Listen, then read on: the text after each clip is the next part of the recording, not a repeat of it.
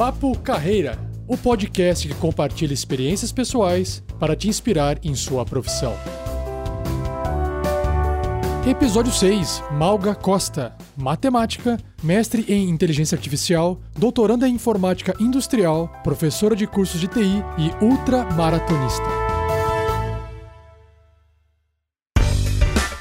Bem-vindo a mais um episódio do Papo Carreira e o convidado especial, a convidada especial de hoje é a Malga Costa. Vocês vão conhecer um pouco mais a história dessa professora. Vamos ver o que, que ela vai trazer de curiosidades sobre a vida dela nesse episódio. Malga, como é que você tá? Tudo bem? Beleza? Tudo bem, Rafa, e você? Tranquilo. Só no isolamento físico aí nesse, nesse tempo de coronavírus. Só no isolamento, né? Todos nós. Aprendi esses Melhor... dias que a gente tava falando do isolamento social, aí eu escutei um, um podcast do Neil deGrasse Tyson, aquele cientista, é, uhum. e ele comentou que é isolamento físico, porque o social a gente tá conversando agora aqui, né? Não é. Exato. Não é social. Não estamos, de, não estamos tão isolados tão ao ponto isolados de estar assim. socialmente também, né? Exatamente.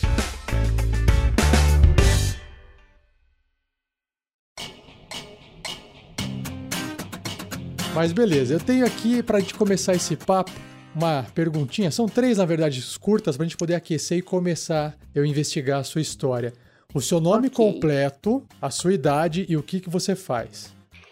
Nome completo é Margarete Rodrigues da Costa. A minha idade, eu estou com 47 anos hoje. E hoje eu me dedico praticamente com exclusividade à Universidade Positivo, Como professora. Como professora. Legal. E você é de Curitiba?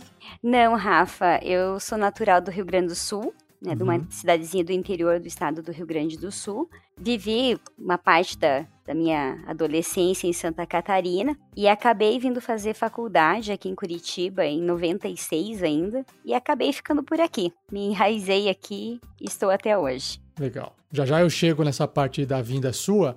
Eu queria Uhum. conhecer um pouco também, rapidamente, os seus pais. O que, que eles faziam lá no Rio Grande do Sul antes de vocês se mudarem para cá? Rafa, eu sou de uma família de agricultores. Olha, né? E meu pai e minha mãe sempre se dedicaram à agricultura. É, eu perdi minha mãe bem cedo, né? Somos em quatro irmãos. E infelizmente a minha mãe, com 38 para 39 anos, ela manifestou um câncer, né? Nossa. Há muitos anos atrás, é, eu era criança ainda, né? É, as condições de, de tratamento são- eram muito diferentes né, do que a gente tem hoje. uhum. E embora ela tenha feito um tratamento bem longo, ela veio a falecer com 41 anos de idade. Mas eles sempre foram.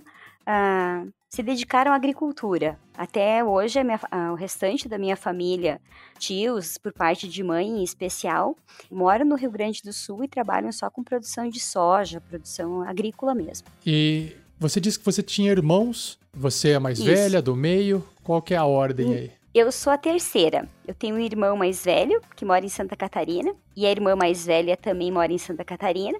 Aí eu sou a, a terceira, e eu tenho uma outra irmã que mora aqui em Curitiba, que na verdade é, eu falo que ela não é minha irmã, ela é como se fosse uma filha. Porque quando a minha mãe ficou doente, ela era. Ela tinha um aninho e meio na época. E minha mãe veio a falecer, ela tinha quatro, e desde então ela sempre ficou comigo, a gente nunca se separou. E quando eu vim pra cá fazer faculdade também, a gente até fez uma tentativa de mantê-la com meu pai, mas ela ficou questão de 40 dias com meu pai e eu tive que trazer ela pra cá. Aí a gente acabou sempre ficando juntas. Então, eu e ela moramos aqui e os outros dois moram em Santa Catarina. Tá, E o seu pai hoje? Meu pai hoje, ele mora aqui em Curitiba, né? Ele, eu acabei trazendo ele pra cá também no- há dois anos atrás para ficar próximo de nós. Uhum. Mora próximo da minha casa, mas nesse período agora de, de isolamento, eh, ele está com meu irmão mais velho em Santa Catarina, porque ele mora numa cidadezinha do interior, né? Aí a gente tem tá tentando minimizar o risco para ele, porque ele já está com 82 anos. Aham. E aí os cuidados têm que ser redobrados, né? Sim. Malga, quando você estava morando no Rio Grande do Sul, né, qual que era o nome da cidade? É, é uma cidadezinha ah, chamada Iju, ah, Catuípe, que fica próximo de Juí, naquela região da bem da, da região de Santo Ângelo das Missões, é a região missioneira mesmo do Rio Grande do Sul. É considerado zona rural? é considerado zona rural. Né? Tá. Gente, é, é o município né, de Catuípe, mas a gente morava na zona rural. Tá. Nessa época que você tinha contato com a zona rural, é engraçado que a, a minha mãe também viveu em zona rural na época. Isso também uhum. acabou influenciando na minha vida.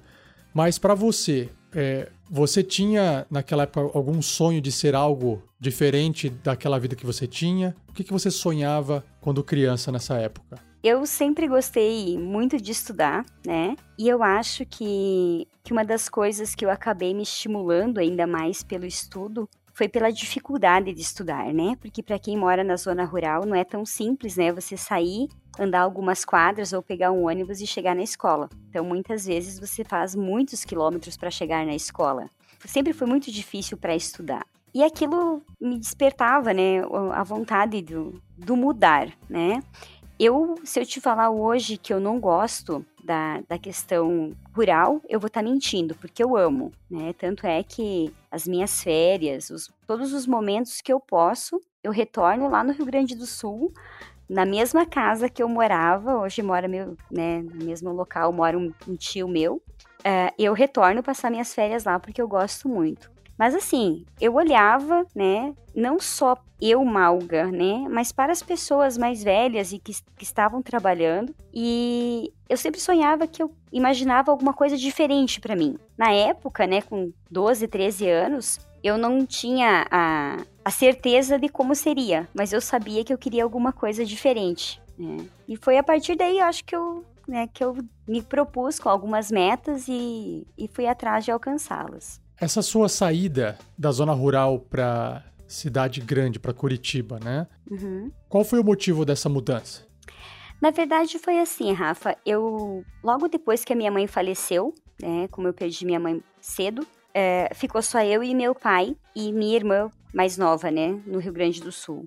Uh, o meu irmão e a minha irmã mais velha já estavam em Santa Catarina na época. Ah, tá. E aí uh, eu estava com 13 para 14 anos e meu pai e minha irmã, só nós três lá, aí as coisas ficavam difíceis, né? Por conta de ser eu, uma adolescente ainda, minha irmã pequena, e meu pai com nós duas.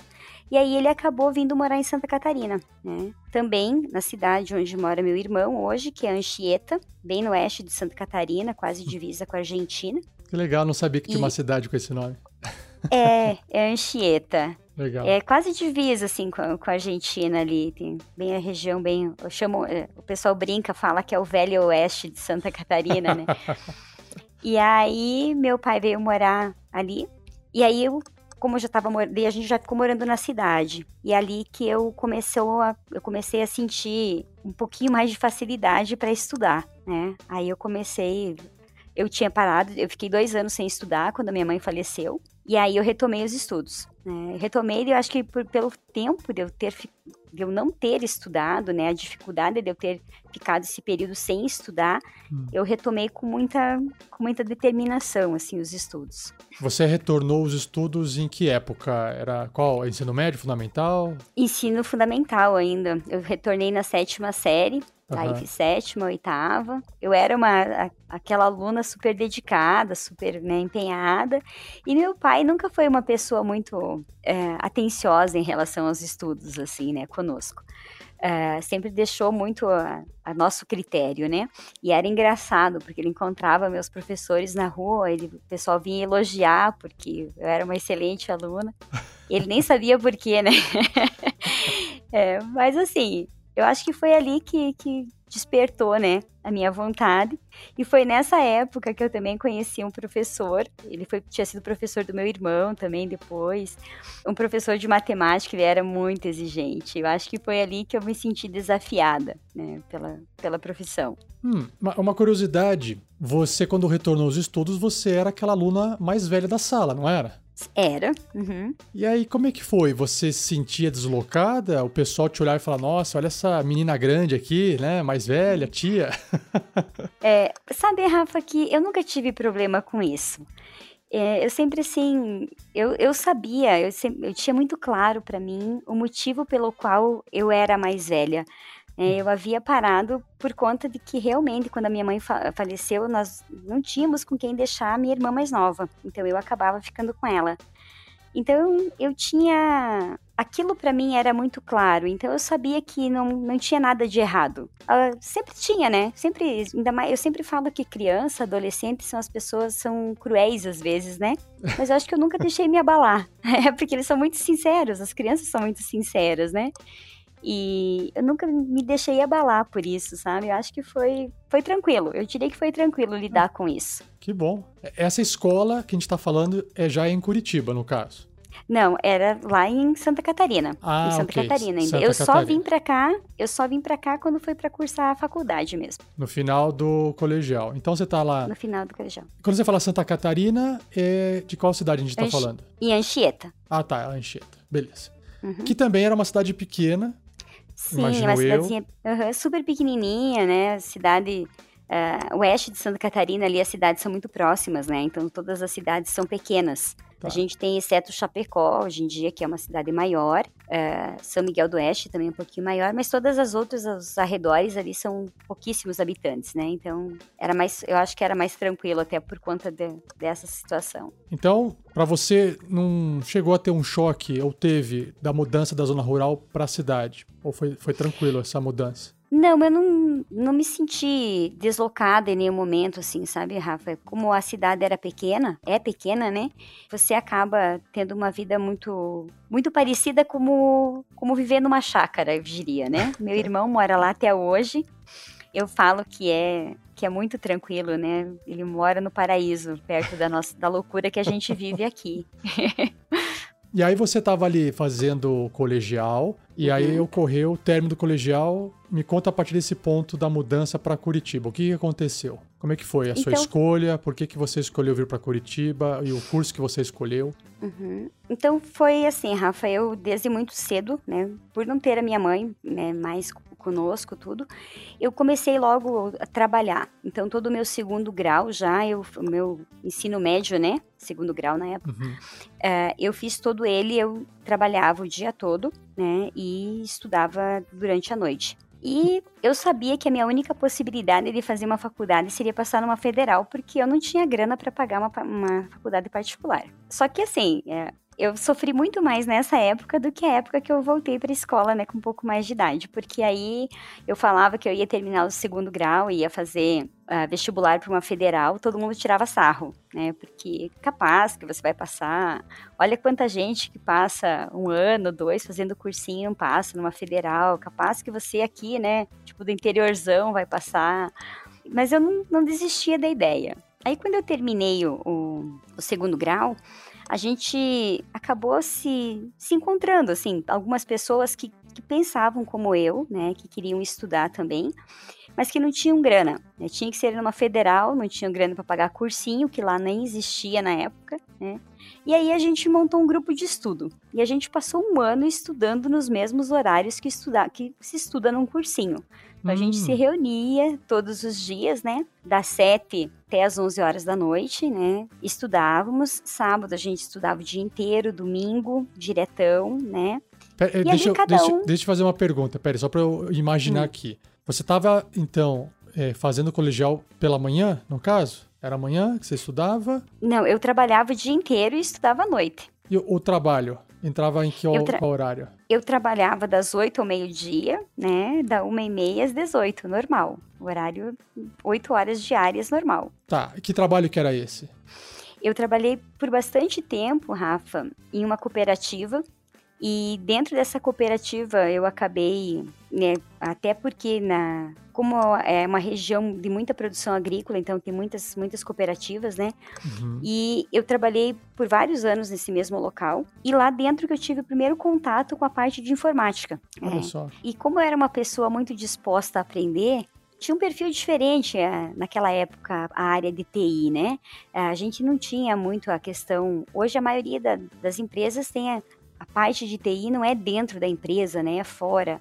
Lá não, tinha o, departamento só de TI e era 12, 15 pessoas trabalhando. E como eu comecei a me interessar, o pessoal começou a me ensinar um monte de coisa. E passado um ano e pouco que eu estava trabalhando, eu fui trabalhar dentro do CPD, que era o Centro de Processamento de Dados, né? E ali, ali eu me firmei, assim, na época a gente eu trabalhava com o Unix, né? Não tinha nada de cliquezinho, né? Era tudo linha de comando. Foi ali que eu aprendi muita coisa. De que ano a gente tá falando aqui pra gente ter uma noção melhor? Olha, eu vim para Curitiba em 96. Tô falando de 92, 93, né? Porque eu trabalhei vários anos lá. Tá. Não tinha internet.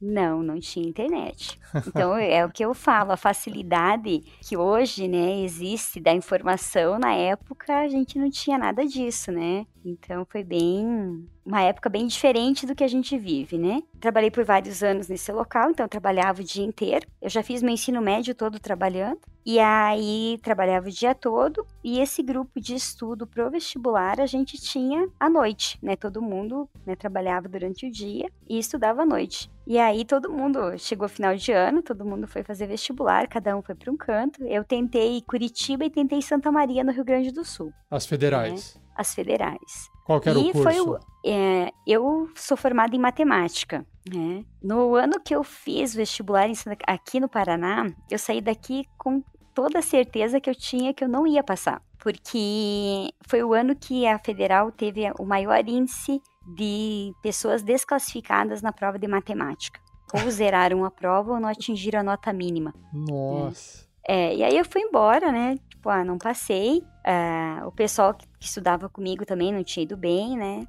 E aí, lá, tipo, janeiro, já bem depois que tinha saído o resultado, na época não tinha internet, né, Rafa? Então. Sim, verdade. Um colega, é, um colega meu ligou pra cá, no 0800 da, da Federal, e foi vendo o resultado de cada um. E para minha surpresa, eu tinha passado. no vestibular. Essa é a melhor surpresa de todas, é aquela que você não espera, né? É, nossa, assim, tipo, quando eu lembro até hoje, quando entraram, eu tava trabalhando, o pessoal entrou dentro da minha, na minha sala lá e falou que tinha passado. Eu falei, não, você tá zoando comigo, né? Capaz que eu passei, né? E eu tinha passado. Aí foi uma reviravolta na vida. Tá, deixa eu porque... fazer uma perguntinha. Pera que você já conta a reviravolta, eu quero saber o seguinte. A, a escolha de matemática foi influência do trabalho que você tinha estava fazendo até então na cooperativa? Na verdade, é, eu sempre. É, é, estranho falar, sabe, Rafa, mas eu sempre enxerguei a matemática como uh, toda a estrutura da informática. E eu trabalhava com isso. Então, como a, na época a gente tinha, não tinha toda essa interface gráfica que a gente tem hoje, quando você opera muito em linha de comando, muito em operações mesmo, uh, eu via a matemática muito presente ali. E aí, uh, o que que na época me ocorreu? Como é um curso que é muito correlato com informática e a concorrência numa federal é menor, eu vou para matemática e uhum. depois eu vou traçar meu caminho para a área de informática. E foi o que eu fiz, né? Então eu acabei vindo para o curso de, de matemática, mas até tem um, um, professor que hoje ele virou meu amigo, né? A gente acaba tendo algumas amizades em comuns da federal, que ele é, era da federal na época, é ainda. E ele fala que ah, no primeiro ano de matemática a gente já tem linguagem de programação, né? E ele ficava meio surpreso assim pelo meu interesse, né, a mais, né, na área de programação, mas era já pensando no que eu queria fazer depois. Sério? Isso aí tinha na é. época na, no curso de matemática também tinha, tinha linguagem de programação, então? Tinha, tinha linguagem de programação, tinha pesquisa operacional, né? Que Aí legal. já logo no começo, logo no começo do curso, já primeiro ano a gente já tinha, primeiro semestre. Que legal, essa eu não sabia. Interessante. É, claro que na época, né, Rafa, a gente estudava o quê? Fortran, Pascal, né? Mas e foi em 96 que começou a entrar a internet, né? Começou a disseminar um pouquinho. E foi bacana porque eu vim para Curitiba, devia morar em Curitiba, minha irmã veio junto comigo. E já no primeiro semestre eu consegui uma bolsa, porque a federal tem alguns programas, né, até, até hoje tem, de bolsa trabalho, bolsa pesquisa. Já no começo do ano eu consegui uma bolsa trabalho, que a gente chama, e eu trabalhava meio-dia e como eu já tinha um pouco de conhecimento por trabalhar na, na empresa por alguns anos, eu já fui direto para um laboratório, né? Para o laboratório do curso de bibliotecnomia na época, mas era o laboratório de, da parte de informática deles. E foi bacana, assim, porque ali foram abrindo, abrindo a mente, eu falo, né? Na, na questão, nessas questões de, de conhecimento e buscar o seu conhecimento. Deixa eu perguntar outra coisinha, um pouco fora da faculdade, ainda nessa uhum. mudança para Curitiba. É um outro universo, não é? Porque você veio para uma capital, para quem morava acho que no interior, foi, foi chocante, foi diferente. Como é que foi para você essa mudança? Olha, Rafa, foi. Eu digo que essa mudança foi a mudança difícil na minha vida. Hum porque eu vim para cá, eu não conhecia nada, absolutamente nada. 96, se a gente for olhar na história, né, a gente uh, nem celular tinha, o celular estava começando a chegar no, no, Brasil. Uhum. Uh, uma menina do interior, sozinha, né? E aí eu não conhecia ninguém aqui, eu tinha que buscar um lugar para morar, eu tinha que, enfim, eu vim para cá para fazer a matrícula no dia, né, da, tinha que fazer a matrícula na universidade. E daí já fui atrás de.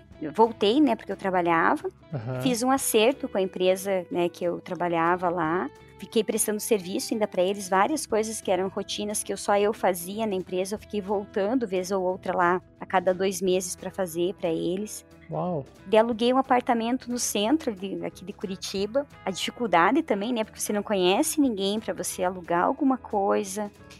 E aí eu queria algum lugar que não ficasse tão difícil o acesso para a universidade. Eu acabei alugando bem no centro. Aí logo em seguida minha irmã já não, minha irmã não quis ficar mais lá, né? ela tinha 14 anos na ah, época. Vocês daí. alugaram, aí vocês ficaram juntas por um tempo então. Isso. Tá. Aí ela ah, veio ah, morar só, pra cá. Desculpa, só uma, uma perguntinha. Ela veio ou você trouxe ela com qual propósito? É porque, assim, Rafa, ela não, não ficava só com meu pai, com meus irmãos, né? Ela sentia falta de mim, porque era como se fosse a mãe dela. E aí ela veio pra cá e ela tava, na época, ela tava indo pro primeiro ano do segundo grau. Então eu tive a dificuldade ah, tá. de encontrar uma. É isso, ter uma, de encontrar uma vaga para ela também no colégio. E aí ficamos ficamos aqui. É, tá. eu mora, morávamos no centro, eu estudava lá no Politécnico na época, né? Ela fez todo o segundo grau dela no, no colégio estadual aqui no Rio Branco, aqui no Batel. Tá. E aí, o que, que aconteceu?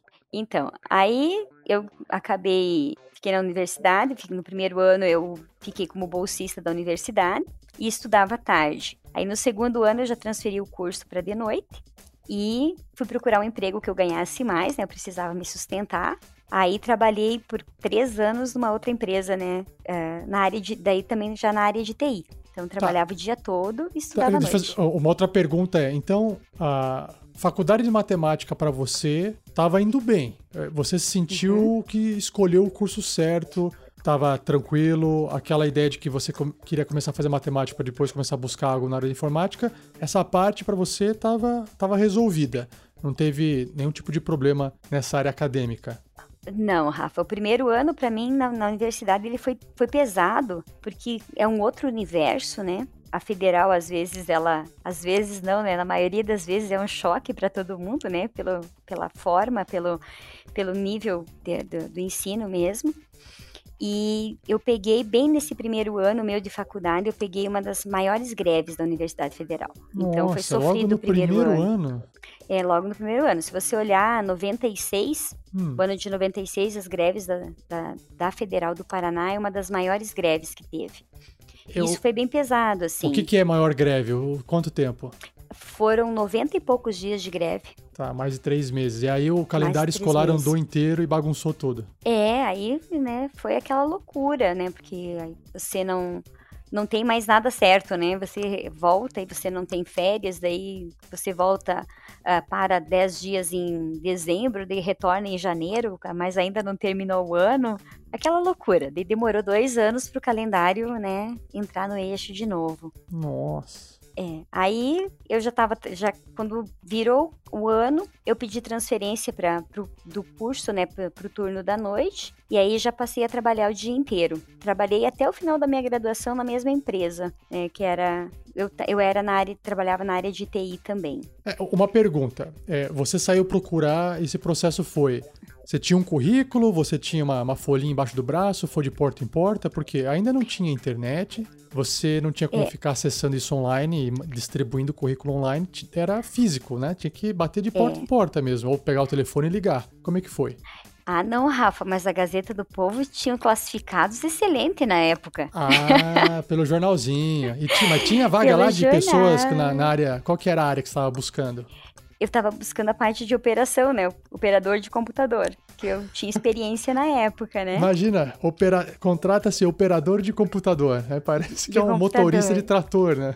Exatamente. Bem hoje, hoje todo Era- mundo é operador de computador, né? Exatamente. E na época não, né? Aham. E aí eu peguei o jornal, achei a vaga, né? No jornal tinha o endereço da empresa, falava que era para comparecer com o currículo, né? Eu tinha meu currículo. Aí Tá. fui na empresa, na mesma semana eu comecei a trabalhar. Olha só. Né, Você tinha já alguma experiência, estava estudando, entrou como estágio para você. Não, pra, eu, Não? já- eu, eu entrei como funcionária, funcionária, oito horas só. diárias. E aí você teve que mudar para faculdade para noite, né? Para comportar Pra o noite. trabalho. Pra comportar o trabalho. Aí se tornou pesado, né? Porque, Sim. cara, eu, pra poder fazer a, a graduação, o nível de estudo tinha que ser um, um pouco mais puxado pelo curso, né? E pela forma que, que, a, que a federal conduz. Hoje eu acho que as coisas são um pouco mais tranquilas. Eu tenho um sobrinho meu que fez matemática depois aqui também, seguiu o, o meu caminho. E já foi bem diferente para ele, mas na, na minha época foi bem, era pesado, assim. Não sei te dizer hoje quantas noites eu passei em claro estudando. Tipo, eu tinha semanas de prova, eu dava loop, né? Eu estudava a noite inteira, tomava um banho, um café de manhã, ia trabalhar para de noite fazer a prova. Né? E foi assim por muitos, né? Por, os últimos três anos da minha faculdade foram assim. De- Deixa eu fazer um parênteses aqui.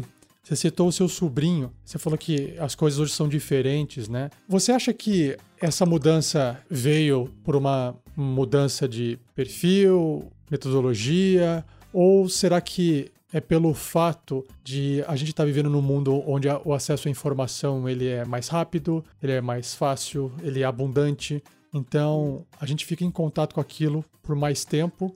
Então você não precisa se debruçar muitas vezes sobre um livro para fazer uma leitura ou exercícios e você consegue facilmente é, achar às vezes um vídeo muito didático explicando um assunto ou fazer um exercício online que você clica e as coisas acontecem automaticamente.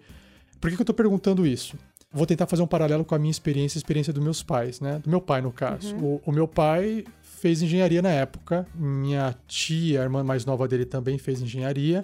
E eu lembro que eles usavam uma calculadora, que era a calculadora da HP. E eu lembro que essa calculadora fazia gráficos. Né? Uhum. Você colocava as fórmulas, desenhava os gráficos. Mas a- quando eles me emprestaram e passaram essa calculadora para mim na época, era o começo da internet. Então eu já tinha computador em casa, tinha uma internet de escada, mudando da discada para as primeiras conexões ADSL da época, Uhum. que aí você não precisava mais usar o telefone.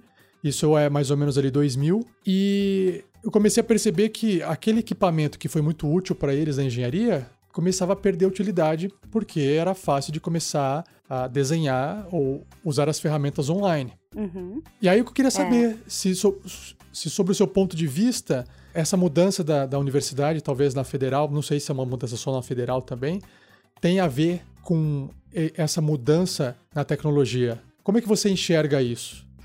Olha, Rafa, eu acho que, que algumas coisas mudaram, né? Como você falou, uma das, uma das grandes facilidades hoje, eu falo que a geração de hoje é uma geração abençoada, né? E são pessoas que eles têm tudo à mão com muita facilidade.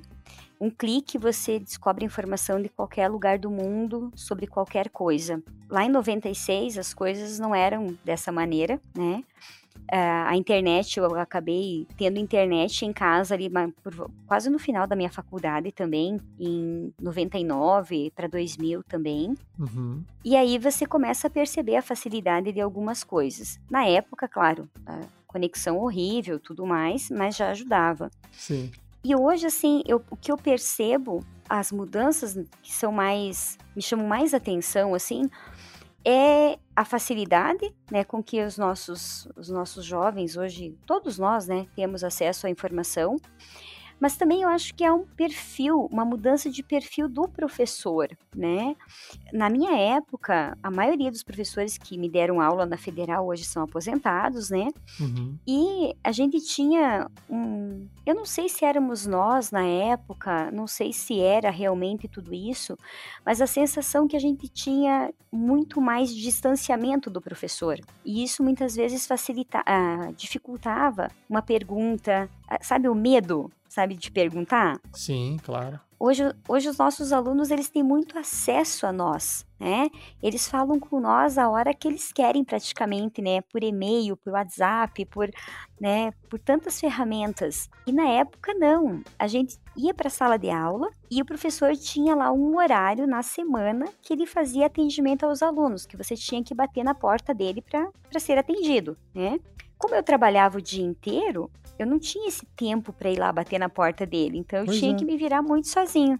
E aí você sabe que se virar sozinha aí é você pegar livro e estudar, porque não tinha outra ferramenta a não ser o livro. Sim. E aí, por isso que eu falo, que eu percebo assim, uh, o meu sobrinho fez matemática, também passou por muitas dificuldades, né, pelo curso mesmo, mas já com uma série de diferenças em relação ao momento que eu cursei. Eu acho que as diferenças estão um pouco relacionadas a isso, a tecnologia e essa, esse acesso ao professor, essa, uh, uma barreira menor, eu diria. Tá. Bom, fazendo esse parênteses, Voltando então para o seu trabalho e a faculdade durante a noite. O que, que aconteceu nessa época, nessa fase, que você acha que, que te marcou, que te serviu de bastante lição para formar o que, que você faz hoje, o que, que você pensa? Porque essa é uma fase que tem um pouco a ver com a idade nossa e também tem a ver com o aprendizado. Uhum. Então, eu aí quando eu fui para essa empresa que eu, que eu, te falei, né, que eu consegui o trabalho pela Gazeta do Povo, era um perfil assim bem diferente de pessoas, né, com as quais eu fui lidar. E meu chefe na época era aquele perfil em que eu, mesmo que eu não tivesse nada para fazer o dia inteiro, mas ele não permitia que a gente estudasse em horário de expediente. Então, assim, podia ficar ocioso, mas não podia estudar. Caramba! E aquilo me incomodava demais, sabe? Porque... Já me incomodou, já. É, então assim, eu queria estudar. Não, não pode, porque senão gera hábitos nas outras pessoas e não sei o quê. E todo mundo vai querer fazer trabalho de faculdade aqui dentro e não dá. Aí, ok. Mas eu precisava do trabalho, eu fiquei por três anos trabalhando lá.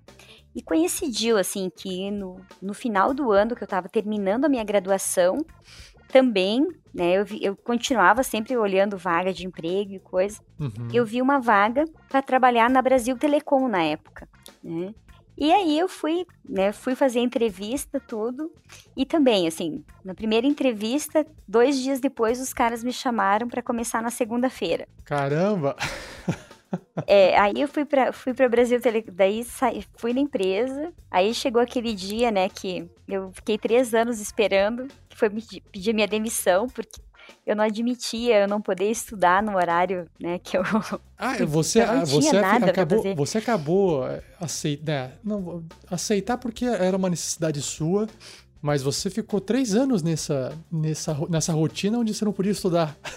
Três Fiquei, anos. Rafa, três anos. Nossa três senhora. anos onde eu tinha dias que eu não tinha nada para fazer, mas eu não podia estudar dentro da empresa.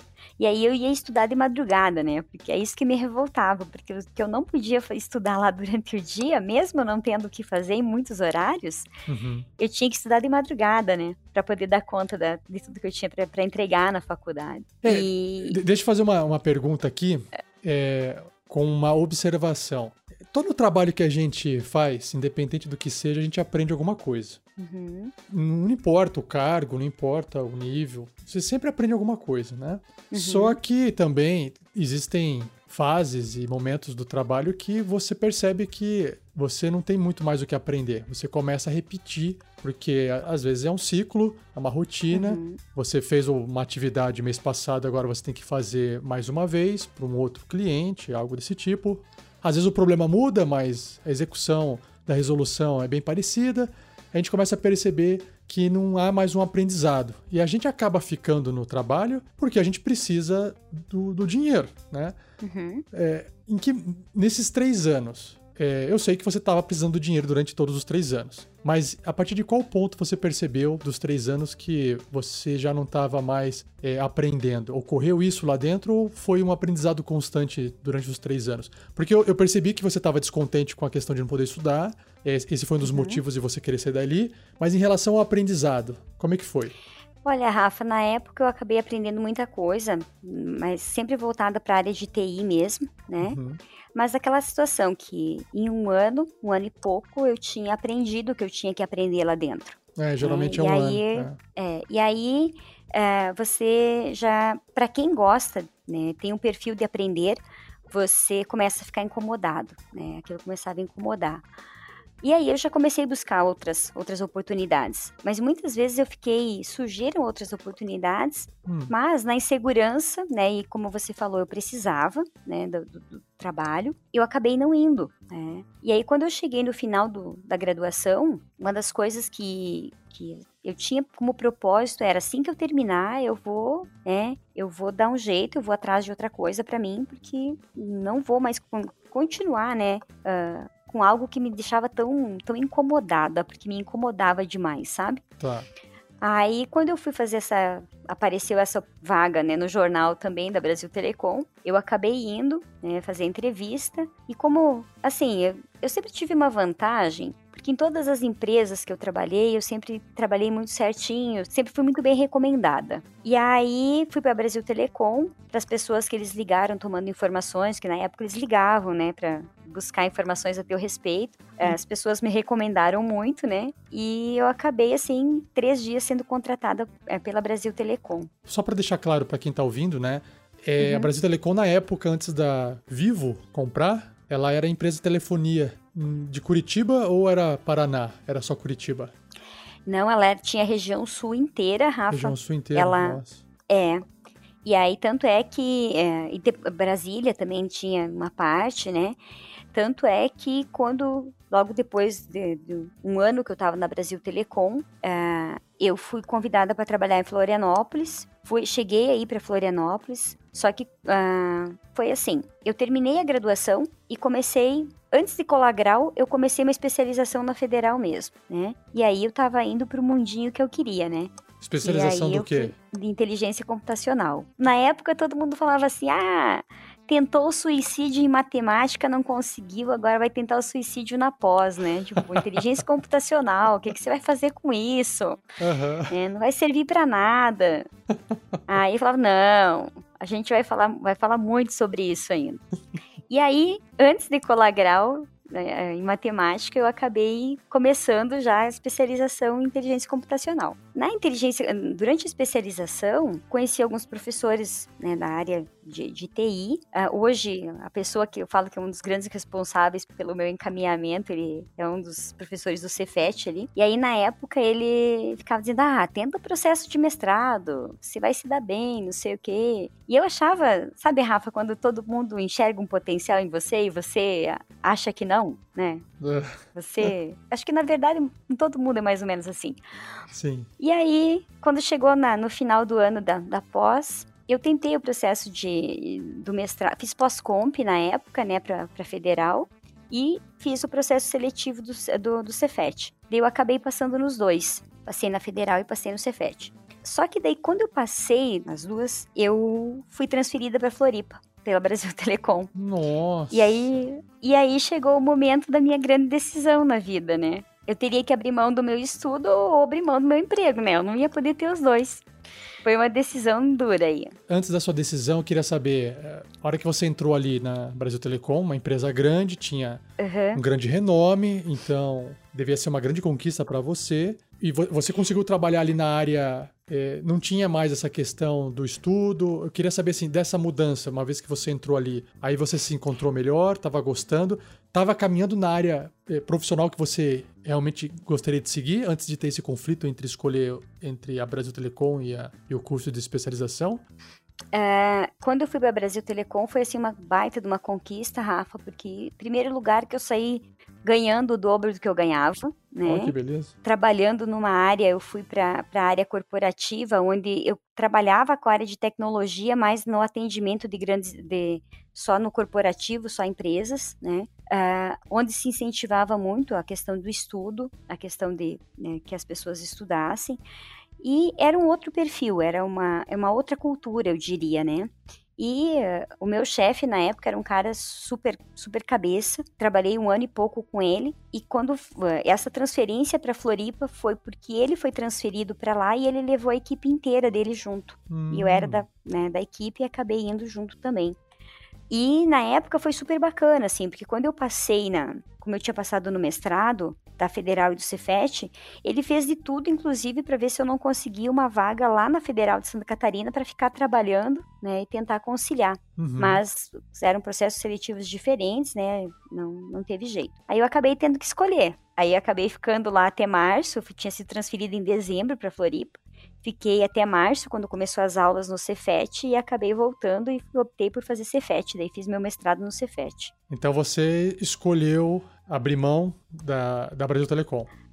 É, Rafa, e hoje eu te diria assim que foi uma grande escolha, né? Eu fiz a escolha certa na época sem saber, né? Uhum. É, porque um ano depois as pessoas que estavam trabalhando na, na mesma área que eu trabalhava em Florianópolis foram todas transferidas para Brasília. É, a gente sabe que morar em Floripa ou Curitiba e morar em Brasília custo de vida, né, não tem comparação. Sim. E aí as pessoas tiveram que escolher, ou elas iam para Brasília ou elas seriam demitidas. E a grande maioria acabou não indo. Se eu não tivesse feito a escolha naquele momento pelo mestrado, ia ficar sem os dois, né? Eu ia ficar sem o mestrado e sem meu trabalho, porque eu não ia para Floripa. Eu não ia para Brasília, aliás. É, Também, eu não ia escolher ir para lá. Não existe e, garantia. E... Não existe garantia nas escolhas que a gente faz. E quando você escolhe uma coisa, você geralmente está renunciando a alguma coisa. Uhum. E às vezes as pessoas querem fazer escolhas para poder ter tudo, querem segurança de tudo.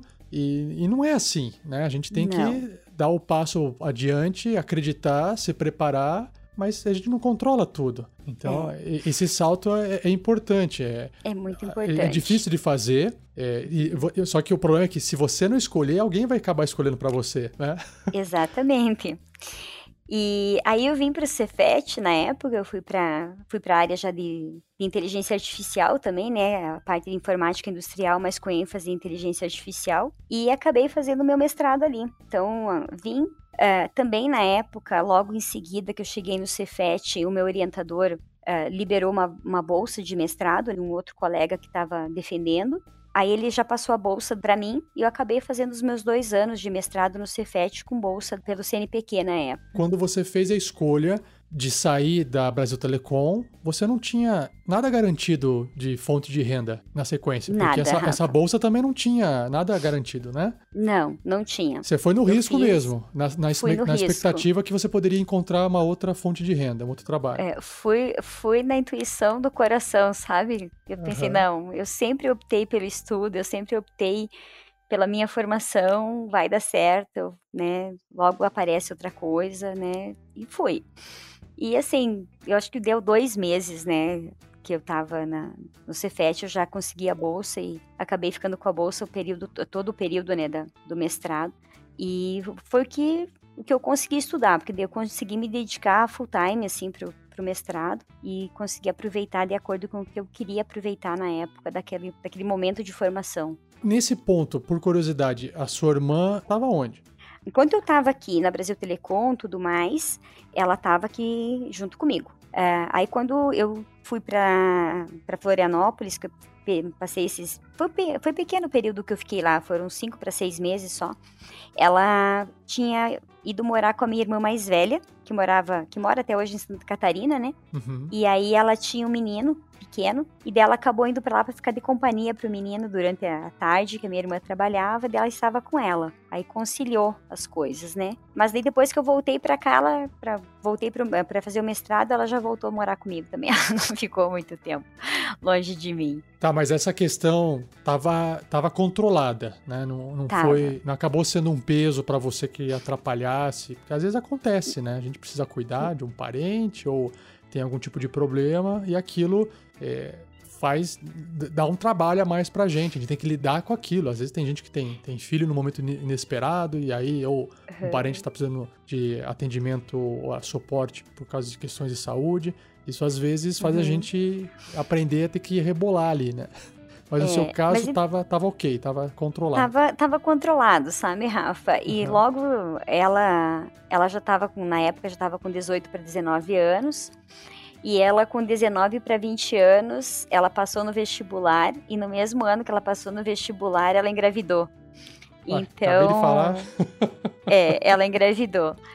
É, só que assim, ela engravidou, foi morar com o atual esposo dela, né? Continua casada com ele. Uhum. Teve duas meninas, as, as, as duas Marias, né? Maria Eduarda e Maria Luísa. O ano passado, agora, no final de, em dezembro, Maria Eduarda já passou no vestibular da Federal também, graças a Deus. Nossa, o ciclo e... se fechando.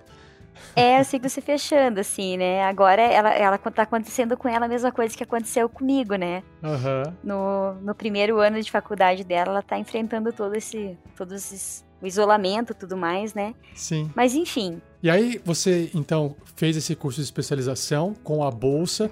Nesse uhum. período, você não teve mais um contato com empresas, não trabalhou para ninguém, ficou dentro da faculdade. Lá dentro é. você se envolveu com algum projeto? Como é que foi essa sua experiência lá dentro? Eu trabalhava dentro do laboratório do LZIP, né? Nós éramos em 12 pessoas trabalhando lá. E como em todos os momentos, né, Rafa, eu trabalhava em 12 pessoas no LZIP, a única mulher do laboratório. Mas assim, fiz grandes amizades, né? Tenho amizades até hoje. O pessoal tinha gente de outros estados aí fazendo, na época, fazendo mestrado, doutorado no laboratório junto com a gente.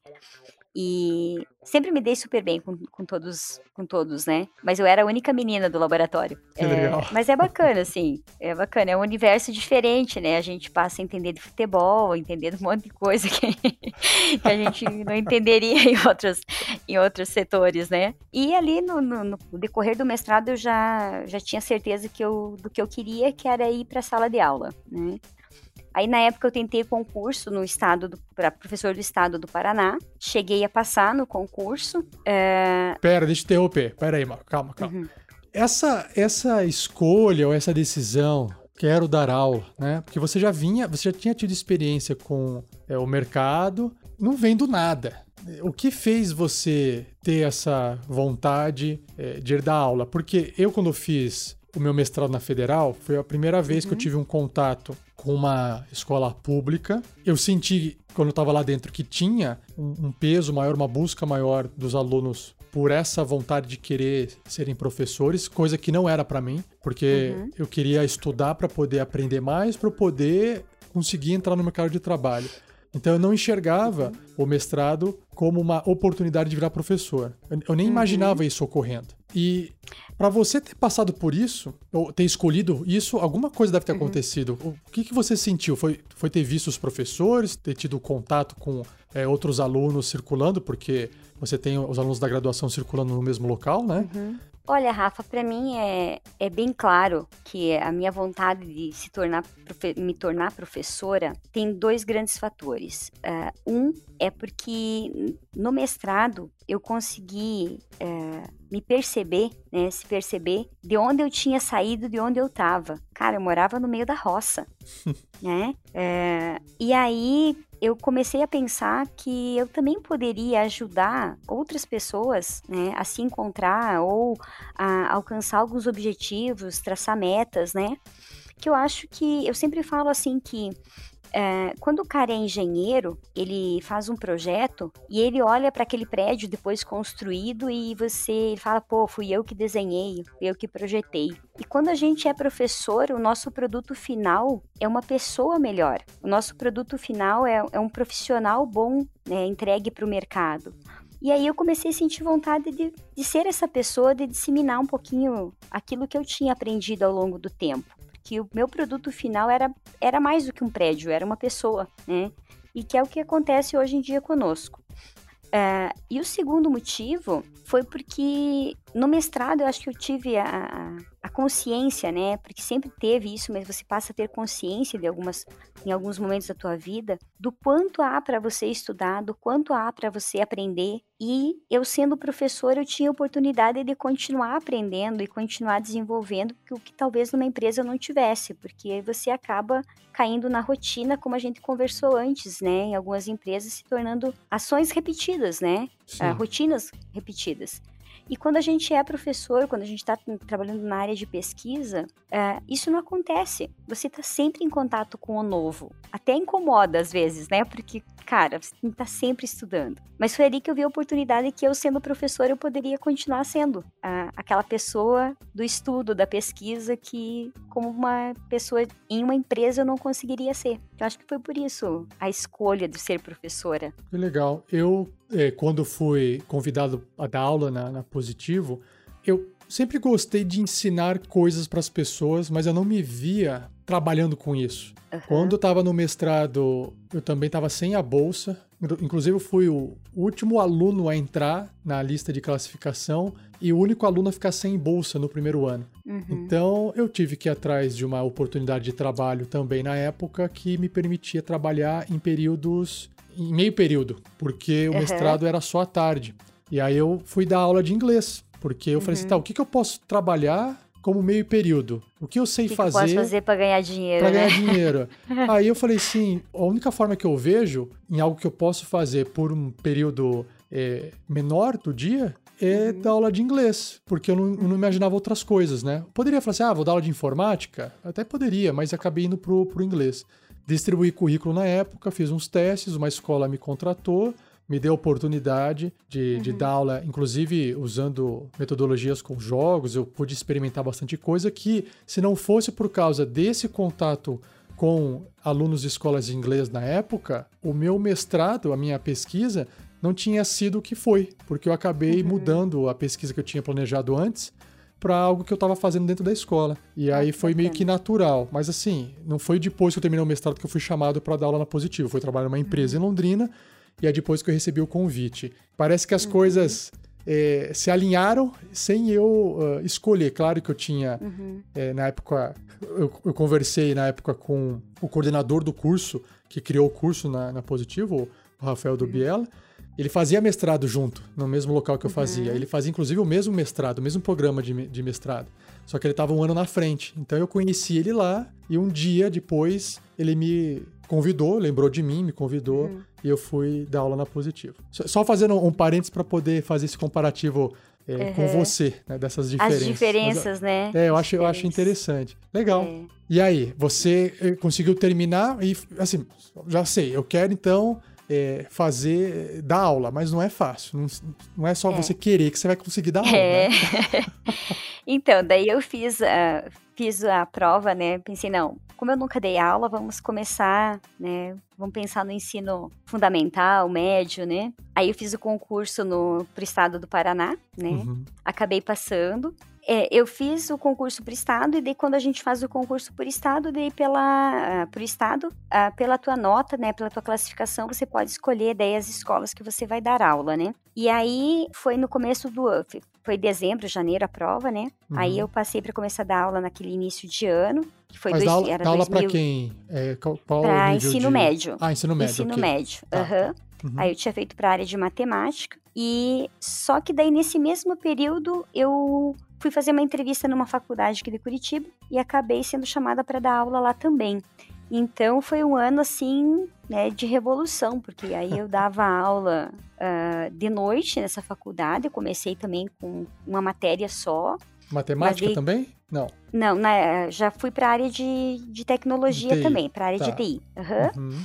Aí só que dava aula né, no, no, ensino médio no estado. Uhum. Só que eu, dei, eu, falo que eu dei sorte, assim, porque foi, foi um dos locais em que eu me senti muito, mas muito realizada, porque eu fui dar aula para adultos, para jovens e adultos, né, no estado. E aí é, era bacana, porque assim, Rafa, você, umas histórias assim de pessoas, né, que nunca tinham tido a oportunidade de estudar e tá, estavam ali buscando estudar porque precisavam. Então, uma realidade muito diferente, sabe? Hum. Mas muito gratificante em você poder ajudar. Então, eu tinha esse trabalho durante o dia e daí à noite eu dava aula na faculdade. Aí foi o ano em que eh, eu, é, foi o, eu falo que foi um ano de muito aprendizado, mas foi um dos anos mais difíceis para mim, que foi o ano em que eu tive o diagnóstico de câncer, né? Nossa. É, aí eu dei sorte, né? Eu falo que eu, eu, eu, me considero uma pessoa de muita sorte, assim, sabe? É, a minha mãe faleceu de câncer de, no útero, né? Hum. E eu fui fazer uma consulta, uma consulta de rotina. E aí, quando eu saiu o resultado dos meus exames, eu tava com o câncer no estágio 1, né, primeiro estágio do câncer. Aí foi o mesmo, uma... o mesmo tipo de câncer que matou sua mãe. Da minha mãe. Ai, aí assim, é, é, aí foi a pancada, né? Aí foi o ano em que eu entrei em depressão, fiquei muito mal, né? E aí eu acabei pedindo para sair do estado, porque eu tinha que fazer uma escolha. Eu não conseguia mais trabalhar dia e noite, né? E aí, é, como eu estava no período probatório, você não tem o direito de afastamento. Eu pedi para sair do estado e fiquei dando aula só na faculdade. Não me arrependo, assim, porque fiquei muitos anos na faculdade até que o Christian me descobriu dentro da, da faculdade e eu acabei é, fazendo uma entrevista na, na Positivo e vim para Positivo. É, mas aí, depois do câncer, né, eu teve um período ali que eu tomava só 18 remédios por dia. Nossa, por dia? Por dia. Fora um momento... você chegou a fazer quimioterapia? Eu não, não, precisei fazer a quimio pesada, né? Só muitos outros remédios, né? Fiz algumas aplicações a laser e tudo mais mas não cheguei a fazer a química porque estava no estágio 1. Nossa. Eu digo que o que foi mais brutal para mim não foi o diagnóstico, do, do, não foi a doença, mas foi o psicológico por conta que era a mesma coisa que minha mãe tinha tido, né? E aquilo pesou bastante. É, com certeza. E aí todos os níveis de estresse né, explodiram. Que é... ferra mais a gente ainda, né? Que ferra mais a gente ainda. Então chegou o um momento que eu tomava remédio para dormir, outro para acordar, né?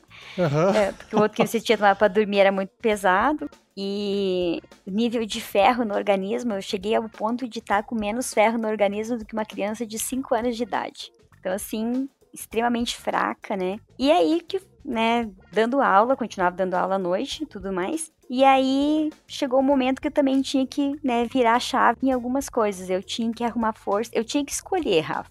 Ou eu lutava para viver, né, encontrava um meio de sair daquela, daquela situação, né, ou né, eu me entregava, um dos dois. E uma pergunta, e eu... você estava encarando isso, é, tudo isso nessa época, tudo estava so, sozinha, porque né, sua mãe já tinha partido, seu pai não estava junto, a, né, não, não tinha parente, não tinha ninguém por perto para dividir a angústia. Tava, você estava encarando essa com o dente mesmo, é, sozinho. Na, ver, é, na verdade, a gente tem que. Você tem que ser forte, né?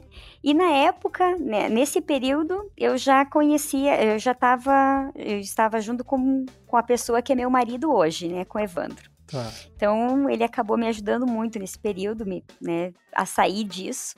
E eu falo que algumas coisas ele fala, eu, ele é o grande responsável por algumas loucuras que eu já fiz depois disso tudo. que foi na época, foi nessa época que daí, diante de muito estresse, diante de muitas, muitas dificuldades, ele começou, ah, Malga, vamos caminhar no parque, vamos sair, vamos fazer alguma coisa. Aí ele ia correr no parque, eu ia junto, né? Aí ele corria e eu andava. Você estava se recuperando, foi... né? Já estava me recuperando, né? Tá. E continuava trabalhando, na boa. E eu nunca, né, mesmo nesse, no momento de tratamento, tudo, eu nunca saí do, eu nunca deixei de ir trabalhar, porque eu falava que era a minha válvula de escape ali, né?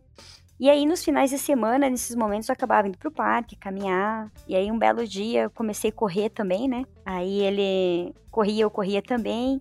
E aí, eu fui desenvolvendo o gosto pela corrida. Aí passou um tempo de fazer isso, de ir no parque, caminhar. Aí eu resolvi fazer uma prova de corrida. Aí fui fazer uma prova de 5 km, Rafa. Quase morri. É, porque para quem não tá Cheguei acostumado, no... correr até a esquina é, já mata, né? Já mata. Aí também terminei aquela prova assim, arrebentada. Aí pensei, pô, mas todo mundo termina esse negócio sorrindo, né? Por que, que eu tô tão arrebentada, né? Tenho que treinar.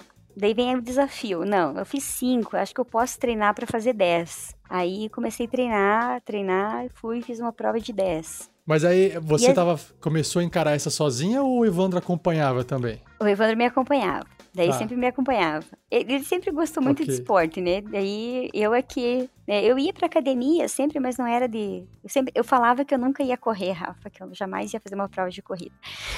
Aí você aprende que nunca deve dizer jamais. É, uhum. você pode falar assim, hoje eu não pretendo, mas eu não vou falar é, nunca. hoje, isso, nunca é muito tempo. Uhum. E aí eu fiz a primeira de 5, fui pra de 10, Aí fui fazer uma prova em, em Floripa, 10 quilômetros, claro, né? Uhum. Não, jamais ia encarar uma maior, mas fui para fazer a de 10. E lá em Floripa eu ganhei um folder. E nesse folder era de uma prova, uma maratona no Atacama, deserto do Atacama. Cara, eu olhei para aquilo e falei, nossa, será que um dia, né, eu vou ter condições de fazer daria conta de fazer isso, né? Tinha distância no folder? Tinha, eram os 42. Tá, era Aí, a maratona completa. A maratona completa. Aí, nossa, será que um dia eu dou conta, né? E aí, vim de volta para Curitiba, eu tinha um colega meu de, de trabalho que corria também. Aí ele começou a me, me perturbar para eu tentar fazer a prova do Rio, né? A maratona do Rio, que era meia maratona. Que daí, no fim das contas, quando eu fui fazer a inscrição, não tinha mais inscrição para meia maratona. Daí eu me inscrevi para maratona inteira. Os 42. Não seja por isso, na falta de dar meia, vai a inteira. Vai inteira. Cara, fui pro Rio, e o Evandro também foi fazer a prova, fiz minha primeira maratona no Rio. Choveu do começo ao fim da maratona. É, pelo menos não passou sede. Não passei sede e nem calor. Mas uhum. eu cheguei no final da prova com sem quatro unhas. Quando eu tirei meu tênis, eu perdi quatro unhas, né? Nossa. Por conta do, da prova. De tanto forçar na água, amoleceu a unha e soltou. Isso. Caramba. Aí saí do Rio, né, também arrebentada, claro, né? Primeira maratona, todo mundo caminhando normal e você se arrastando.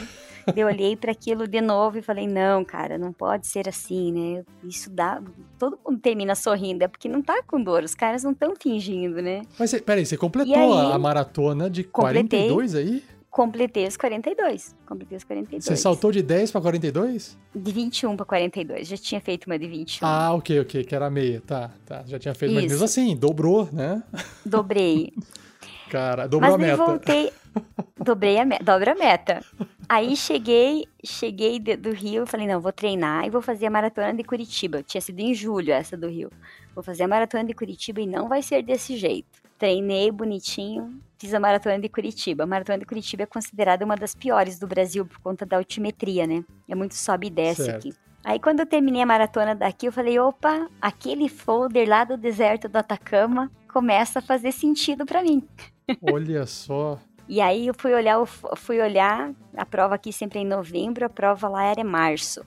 Cara, coincidência, a prova era no dia do meu aniversário. Falei, não, meu presente. Ah, é, porque ah, tinha um custo para ir, né? É, tinha um custo pra ir. Aí fiz a maratona do Atacama. Mas calma aí, deixa eu fazer uma pergunta antes de. É, é. Você sempre fala, ah, eu treino, treino, mas é, qual que é a rotina de uma pessoa para treinar, para se preparar para isso? Só para a gente ficar imaginando a sua rotina. Você tava. Até esse ponto aí você superou a, a doença, estava resolvido. É, para né? mim, sabe, Rafa, o que me estimulou de verdade a continuar correndo foi que daí, eu, quando eu comecei a treinar, eu tomava 18 tipos de remédios. Um hum. ano depois que eu estava treinando corrida, comecei a correr, eu não tomava mais nenhum remédio. Quer dizer, eu tomava só para dor muscular. e daí cê, o que me estimulou cê, a treinar foi isso. É, é, isso que eu queria saber. Você acha que. Uh, assim, o que eu queria entender é o seguinte: o, antes do treinamento, você tinha um prazo para fazer o tratamento para uhum. reverter e fazer a doença ir embora. Uhum. Esse prazo, ele estava dentro do, desse período que você começou a correr ou passou, acabou Não. o prazo e aí você começou a correr? Não, quando eu tava, quando eu cheguei no final do tratamento, né, eu tava com os 18 tipos de remédio que eu mencionei antes, mas eram remédios para depressão, para falta de vitamina disso, falta de vitamina ah, daquele outro. Não era mais para combater o câncer, mas era para resolver os outros problemas que você tava. É que o câncer deixou, né? Sim, sim. Nossa. Ele, agora que eu entendi. Chega... Aí você foi correndo e você foi melhorando e aí você foi abandonando os medicamentos um a um, pouco a pouco, em um ano. Uhum. Caramba, um ano, que legal. Eu, um ano eu não tomava mais remédio. Que legal. É. Aí você me pediu sobre a questão da... Do treino. É, do treino. Como é que se prepara? Tem que acordar todo dia? Tem que... Alimentação? Olha, é, eu falo que... que que o treino, Rafa, ele é um, misto de se alimentar corretamente, né? Que hoje em dia, infelizmente, né, a maioria da, de nós a gente acaba comendo muito errado, né? Se alimentar certo e, claro, o treino tem que existir, né? Então eu, quando eu tava, quando eu tava nas maratonas até os 42, eu normalmente treinava três vezes por semana, corrida, E fazia musculação mais duas vezes por semana, uma hora por dia de musculação e né, duas vezes na semana, né, nos períodos que eu estava na musculação, e dei os treinos. E os treinos você vai na progressiva, né? Vai fazendo dois dias da semana você faz curto, final de semana você vai fazendo mais longo, né? Cada, cada semana você vai aumentando um pouquinho, né? Para chegar mais próximo de 42 que você consegue, para daí fazer uma maratona. Né? Então, normalmente você tem uma rotina assim, para quem treina para maratona. Tá. Legal. E aí eu cheguei na maratona, só que daí eu não me contentei com a maratona, né? Sim, tô vendo. é. é, aí quando eu fiz o Atacama, daí no ano, eu fiz 2000 e, 2013, eu fiz o Atacama. É, aí eu me propus que eu ia fazer uma ultramaratona em 2014. Ah, calma, é. quero saber uma coisa do Atacama. Esse é. nome, ele é famoso, né? Uhum. Mas o que torna ele glamouroso? O que que você ele... viu lá de, de diferente? O que que tinha lá? Olha, Rafa, o Atacama, ele é, assim, algo... É surreal, assim a, a, beleza natural que tem nele. E você vai dizer assim, é, mas é, é tudo seco. É justamente aí que tem uma beleza completamente diferente. São plantas completamente diferentes, são flores completamente diferentes. A prova, ela é toda em cima das dunas, né, do, do Atacama. E quando a gente fala do Atacama, a gente fala do clima mais árido que existe, né? É o mais seco que existe no planeta, é lá. Né? Nossa. Então, uma das dificuldades lá é a corrida, porque você, o nariz da gente estoura os vasos sanguíneos, né? Sangra demais, né? De tão Caramba. seco que é. E eu fiz a prova lá, fiz, uma, fiz a prova muito tranquila, né? Foi uma prova, assim, lindíssima mas em alguns momentos da prova é, é, tão pesado a questão de, do rarefeito que eles têm dois pontos no meio da prova que você faz o oxigênio no meio da duna. Tipo, está subindo a duna, hum. o cara chega com oxigênio e fala, ó, toma, coloca aqui. Você fala, não, não precisa. Ele fala, não, você vai precisar. Aí dá, passa mais uns 5, 6 quilômetros, mais um ponto de novo para você conseguir respirar. Você não Mas, consegue respirar. Você para para respirar ou você carrega e vai correndo com o tubinho no nariz não. respirando? Você, você para para respirar. Você tem que parar para respirar um pouquinho, né? Tá. Uh, oxigena bem e daí uhum. vai, porque senão se apaga, né? Não tem jeito. Mas aí quando você fala e correr nas, nas dunas, é, é, areia fofa que atrapalha areia a corrida? fofa, Rafa. É, na verdade, assim, uh, o percurso do Atacama, ele, você pega alguns trechos de, de, não é estrada, né? Mas é batido no meio das dunas, onde o pessoal passa com carro, que tem tá. passagem, né? Tá. E, mas então... a grande parte da prova é areia fofa. É areia fofa mesmo. Nossa, você dá um passo para dois para frente, um para trás. Exatamente. Aí quando você chega no quilômetro 38 da prova, você passa num lugar chamado Vale da Morte. É muito Tem a plaquinha, a plaquinha uma caveira, seja bem-vindo ao Vale Exato. da Morte. Tipo, é bem isso, Vale da Morte. É, a gente fala que é bem propício, né? Adequado o nome à quilometragem da prova. Você não aguenta mais e você entra no Vale da Morte. Outra curiosidade, quantas pessoas participaram da prova? Rafa, eu não sei específico te dizer hoje por distância, mas tinha como tinha distância de, de 6 quilômetros, de 23, de 42, tinha em torno de 700, 800 pessoas fazendo a prova no total. Ah, eu não era aquela loucura do, da maratona em São Paulo que todo mundo sai junto? Não, não, era mais, é mais tranquilo. Até porque, né, a próprio, o próprio povoado, que é São Pedro do Atacama, onde larga a prova, não comporta tanta gente, né? É um localzinho menor, então... E aí, quando você estava correndo, você enxergava alguém para frente ou para trás correndo próximo ou você acabou ficando sozinha por causa da diferença de velocidade? Não, eu acabei fazendo a prova praticamente toda em companhia de outras pessoas, né? Ah, tá. É, eu falo que a prova de montanha é uma prova muito é, solidária, onde todo mundo se ajuda, um apoia o outro. Ela tem uma característica muito diferente da prova de rua, Rafa. Você não estava é, ali para chegar é... em primeiro, você queria completar a prova. Exatamente, eu buscava completar a prova, não ganhar a prova, né? Que legal. E... e... aí você terminou essa, ficou contente que conseguiu e mas aí aquela coisa, né? Você pega o gostinho de Sim. querer uma coisa cada vez mais desafiadora é... e a coisa vai escalando. É, daí você pensa assim, mas será que eu não posso mais, né? Tipo, é, ué. É mais ou menos assim. Aí eu voltei do Atacama em março, eu acabei fazendo a maratona do Rio de novo, de raiva em julho, né? Porque eu não queria sentir dor, igual eu tinha sentido no ano anterior. Aquela da água lá, torrencial? Da água, isso. Aí fiz em julho, fiz a, a maratona do Rio. Uhum. Aí em novembro fiz maratona de Curitiba. E aí surgiu uma prova no litoral de Santa Catarina chamado a Costa Esmeralda, que é a volta ali em todo o litoral de Santa Catarina. E aí tinha prova de Uh, 40, de, tinha na época de 50, de 84 e de 100 quilômetros. Nossa! Aí eu dobrei a meta de novo, Rafa. Caraca! Eu fui para os 40, eu fui para os 84, foi minha primeira Nossa. ultramaratona. Nossa, quanto tempo correndo dá isso? Eu fiz, a, eh, eu fiz essa prova em 15 horas e pouco, eu não lembro em minutos, mas deu 15 horas. 15 horas? Aham, uhum, porque é montanha, né? Não tem mas, como. Mas no meio do caminho. Mas peraí, que horas que, que parte a corrida? eu larguei às duas da manhã. Tá. E aí você não parou de correr durante 15 horas? Você vai 15 horas, Rafa. E depois eu te conto de outra aí que é bem maior. Mas, Mas assim, eu, lá. Eu quero entender o seguinte: você tá correndo, vamos lá, tá correndo lá de manhã. Aí, aí, que que, aí você, já, você tomou café da manhã, sei lá, você comeu e foi. E aí, mas você, você, não fica 15 horas sem comer nada. A água, tudo bem que você vai tomando, mas é, como é que fica essa é... questão da, da, nutrição? Você tem que comer correndo? Eu tenho uma, uma, uma rotina de cada. O que serve para mim não vai servir para você, né? São coisas de cada pessoa reage de uma forma diferente. Mas eu normalmente em prova eu como a cada meia hora e só um pouquinho, né? Então a gente tem a, a mochila que a gente tem que levar nas costas, que normalmente você tem uns de 3 a 5 quilos, depende da prova nas costas. E aí você leva a sua comida. E tem os pontos de apoio da própria prova, né? Em cada prova é, é diferente, mas cada, cada uma tem a, o seu perfil. E aí você leva a sua comida. Então você que come. Comida, mas que comida que é essa, Malga? É hipercalórico? É... é comida de academia? Coisas fáceis de, de, de gestão? O que, que é? Olha, Rafa, eu como muita batata, eu como pão, né?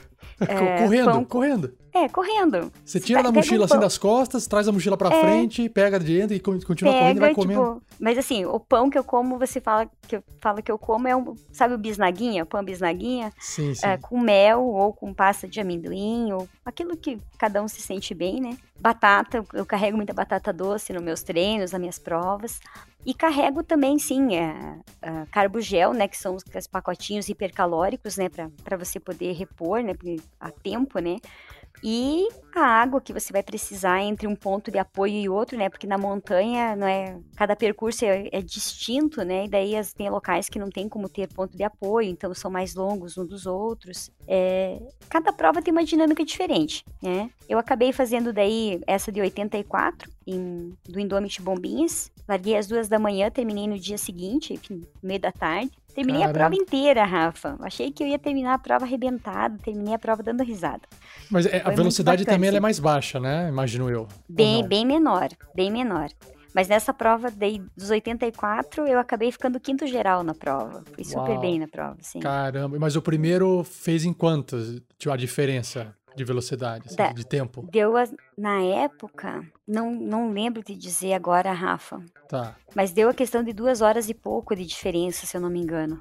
Ah, uma outra coisa, você. Assim, eu já corri, tá? Eu só. Uhum. Eu até já gostei de correr, mas eu não corro hoje por causa da minha escoliose. Bate o joelho, machuca e não, já desisti. Uhum. Uh, mas eu sei que quando você tá correndo, até pedalando eu já pedalei bastante também, é quase a mesma coisa uhum. quando você tá ali cansado indo distante. Você entra num, numa. Parece uma meditação. Você tá. É. Não tô falando nem que eu já fiz meditação para poder comparar, mas é aquela coisa que você parece que é, fica. Você se abstrai do mundo, né? sintonia com o seu corpo e a respiração, Exatamente. né? Nessas 15 horas você também é, costuma levar mais alguma coisa, tipo assim, ah, vou levar um fone de ouvido para ouvir uma musiquinha ou, ou não precisa? Essa sintonia Olha, já é suficiente. Eu consigo, eu antigamente, quando eu comecei a correr, foi engraçado porque eu só corria com música. Tá. É, hoje em dia, eu não ouço mais música correndo de jeito nenhum. Eu falo que eu preciso ouvir o meu corpo, né? Uhum. A minha uhum. respiração, como é, geralmente é montanha, então você tem muito barulho de pássaro, muito barulho de água, né? Uhum. De, de rio, essas coisas. E para mim isso é o suficiente. E é como você falou, a gente parece que você se abstrai do resto do mundo e se conecta com você mesmo, né? O pessoal fala, ah, mas você não sente dor, você Cara, nessas provas de longa distância, quando você. Eu falo que não está escrito no, no, regulamento da prova, mas está implícito nele ali que você vai sentir dor em algum momento, né? Uhum. E aí vem a negociação com você mesmo. Eu falo que aí são os momentos de superação. Você não pode deixar chegar na tua mente a ideia do desistir, porque senão você já desistiu. Então é, é força mesmo. É como na força vida. mental, eu digo. Como na vida. Que legal. Aí foi minha, essa foi minha primeira ultra, né? Foi, foi onde eu ultrapassei os 42 e pros 84. Caraca. E aí, teve Aí mais? É, aí depois dos 84, no, a própria Costa Esmeralda tinha prova de 100, né, Rafa? Aí você pensa, não, fiz 84 dando risada, né? Ah. Vou, vou pro 100. O que, que é? Pra quem correu 84, correr mais 16 ali tá de boa, O né? que que é, né? O que que é? Aí eu fui pro... Eu fiz várias outras entre, entre os 84, né? Fiz várias de 50, fiz, fiz Agulhas Negras no Rio, que foi 55.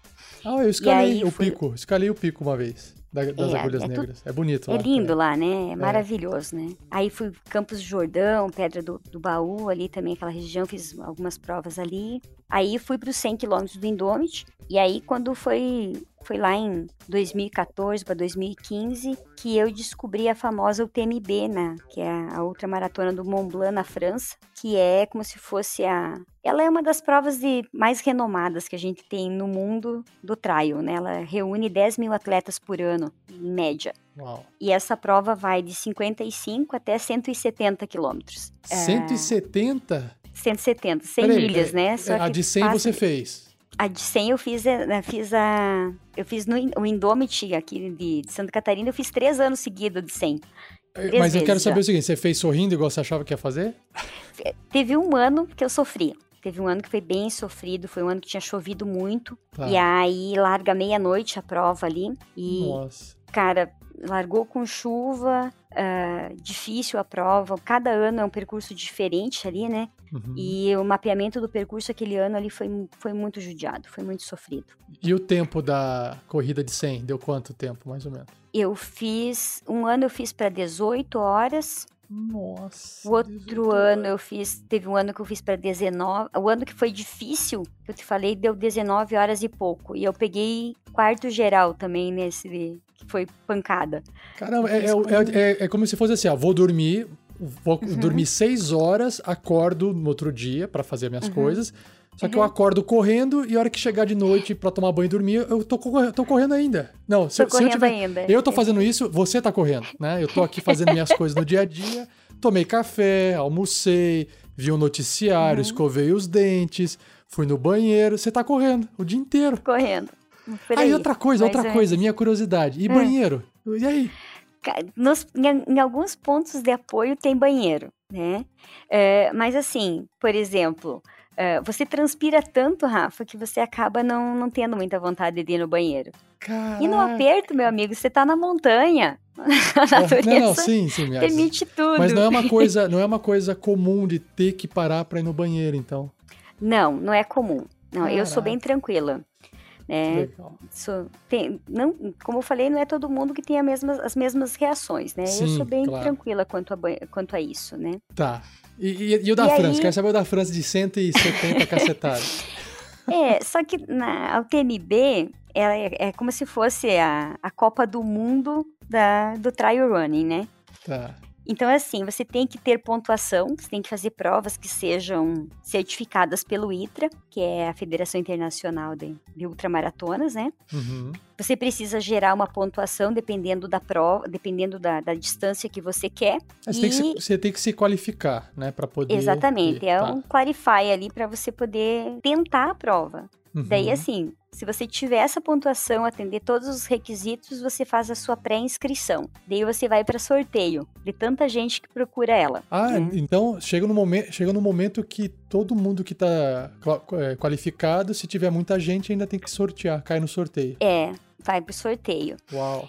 Aí eu passei três anos tentando ela, né? Três anos no sorteio. Três anos. E aí, pior, né, Rafa? Que cada ano que você faz a faz, ah, vai fazer a, a classificação, você tem que gerar pontuação, né? Tem que fazer Porque tudo a de pontuação novo. vence. Tem que fazer de novo. Tá. A pontuação Nossa. vale para dois anos, né? Aí eu tentei 2015, não deu. Ah, 2015 não, 2016 não deu. para 2017. De 2017 para 2018 não deu. Daí de 17, de 18 para 19, daí eu fui sorteada para fazer. Aí nesse ano, ali antes do sorteio da França, eu fiz a, uma prova para fazer a última pontuação de classificação. Eu fiz a, a UAI de Minas, Ultra Internacional dos Anjos. UAI? Eu fiz, UAI, é Ultra Internacional dos Anjos. Ai, que legal. Eu ia, faz, eu ia fazer ela de novo agora em julho, daí foi cancelada agora, né? Ah, Aí eu fiz ela, fiz 135 km lá. Ah, é pouca Aí coisa, também, é pouca coisa. Pouca coisa. 26 horas de prova. 26 horas de prova? 26 horas de prova, 135 km. A de 135, por que 26 horas? Como assim 26 que? horas? Tipo, mais do que um dia inteiro? Você, mais do que um dia. Você vê o sol, larguei... o, o, sol passar no horizonte, descer, se pôr, passar em, embaixo da terra e voltar no, no outro, no outro uhum, lado. Eu larguei, eu larguei às 8 da manhã na sexta, terminei às 10 da manhã no sábado. Que Fui a terceira isso? mulher a chegar ainda, Rafa. Não. Olha. Ó, eu, a faculdade lá não te fez bem, não. Tem um pessoal aí que tá. Vocês estão tentando fugir do vírus aí, não é assim que faz, não, tá? É. e aí, então, aí consegui a vaga na França, daí o ano passado, 2019, fiz o TMB da França. Fiz, ah, só que o TMB eu tava tentando vaga para a prova de 106. Né? Que é, eles colocam a, a distância oficial é 101 mas depende muito do, porque você faz a travessia do Monte Mont Blanc, e daí depende muito do degelo do Mont Blanc, né, para eles traçar a rota, então acaba um ano dando um pouquinho mais, um pouquinho menos. O ano passado, no meu, no meu relógio, fechei, deu 106 km para mim. Aí ah, eu fui pra, é, eu fui pra assim, prova da vida, né? Ah, isso foi antes da França? Não, essa que eu fiz agora, essa, a UTMB, é essa da França, Ultramaratona do Mont Blanc. Que é de 170... Não, ela, ela tem uma de 170, Rafa, essa é a minha próxima meta. Ah, essa você não fez ainda?